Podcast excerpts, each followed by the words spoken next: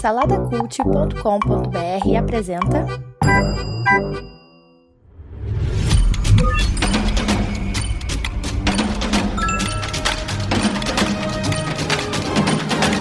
Bicicletas Voadoras. Apresentado por Bruno Guedon.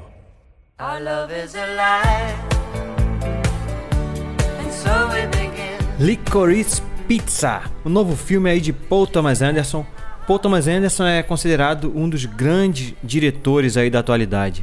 Ele despontou lá atrás com Magnolia, mas ele já fez aí Sangue Negro de 2007, que foi muito elogiado. Recentemente aí a Trama Fantasma, que é um filme bem, bem, chatinho, mas é, mas, mas é interessante. A assinatura dele é interessante. E também fez o Mestre, né, se eu não me engano, com o Joaquin Phoenix. Assim, é um cara, é um cara que, que atrai muito assim o cinema alternativo, né?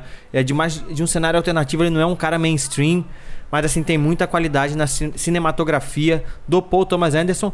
E aqui ele está trazendo o Licorice Pizza, eu acho que é assim que se fala, um filme que está indicado também aí a Oscar de melhor filme, ele está indicado também a melhor direção. E aqui a gente acompanha a história de uma menina chamada Alana. Ela se passa ali na, em Los Angeles, mais ou menos ali durante a década de 70. E essa menina ela tem por volta dos seus 25 anos e a, a vida dela começa a mudar quando ela conhece o Gary, que é interpretado pelo Cooper Hoffman, que é filho do Philip Simon Hoffman, falecido Philip Simon Hoffman. Então a vida da Lana começa a mudar e esse garoto ele tem o, o, Gary tem 15 anos. Eu acho até estranho porque no filme, cara, ele não parece mesmo ter 15 anos, um moleque gigantão. Mas enfim, ele tem 15 anos e ela tem 25, só que ele é um ator, né? Ele é um ator, jovem ator que fez um filme infantil é, de grande sucesso. E apesar dos seus 15 anos, ele faz turnê pelo, pelo país, tal, apresentando é, o, o filme, enfim. E ele é meio galanteador tal. E ele começa logo no início do filme a dar em cima da, da Alana. Inclusive o nome da atriz também é Alana, Alana Ren. E o que inicialmente ela acaba dando um fora nele, né? Porque ela é mais velha tal, mas o garoto ele é insistente. E a gente começa a ver o nascimento de uma relação ali e a gente vai conhecendo um pouco mais desses personagens. O, o Gary ele vai se, se mostrando um cara apto para os negócios, assim, um moleque safo, empreendedor. E a Alana, ela, ela demonstra ser uma pessoa que está infeliz. Ela, ela é de uma família judia, judaica, né? E você vê ali que ela, o sonho dela é poder sair daquela realidade que ela vive, né? Isso deixa a personagem até por um lado, você vê que ela topa qualquer coisa, né? É, é, é, ela fica até com um caráter meio dúbio, né? Porque o, o, lance dela, ela quer mudar de vida, ela quer encontrar alguém, ela quer sair daquela realidade e por muitas vezes ela toma escolhas durante o filme, ela toma decisões durante o filme que são controversas, mas que é por causa dessa motivação dela. Ela acaba sendo meio fácil, sabe, em, algumas, em alguns aspectos por conta disso.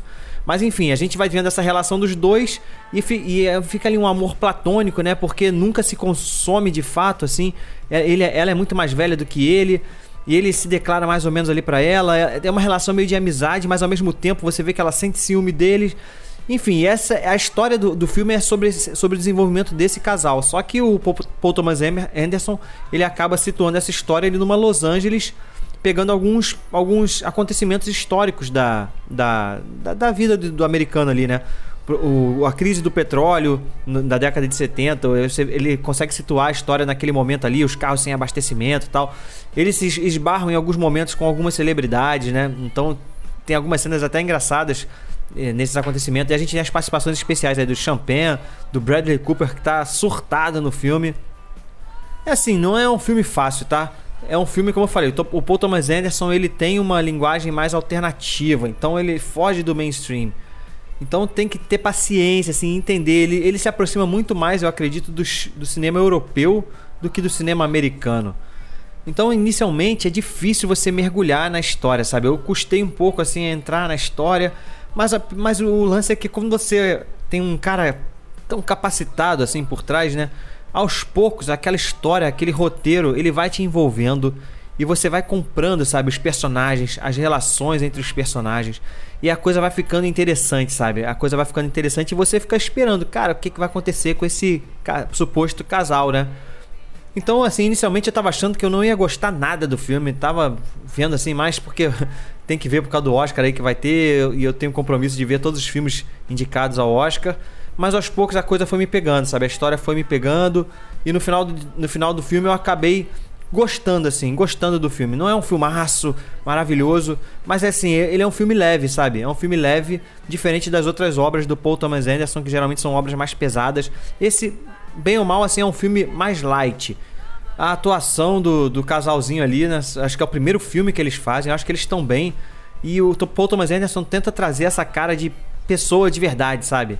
A, menos pouca maquiagem, sem os cabelos desgrenhados, uma roupa normal. Então é, parece que a gente está vendo mais a realidade ali, é uma assinatura do diretor isso.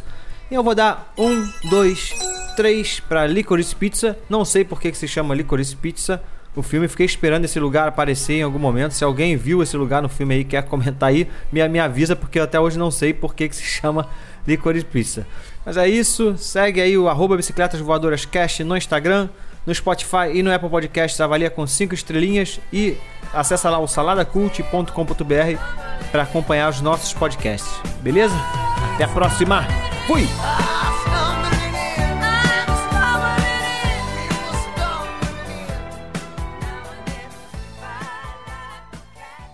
Produzido por Imagem Vida Studios, imagemvida.com.br.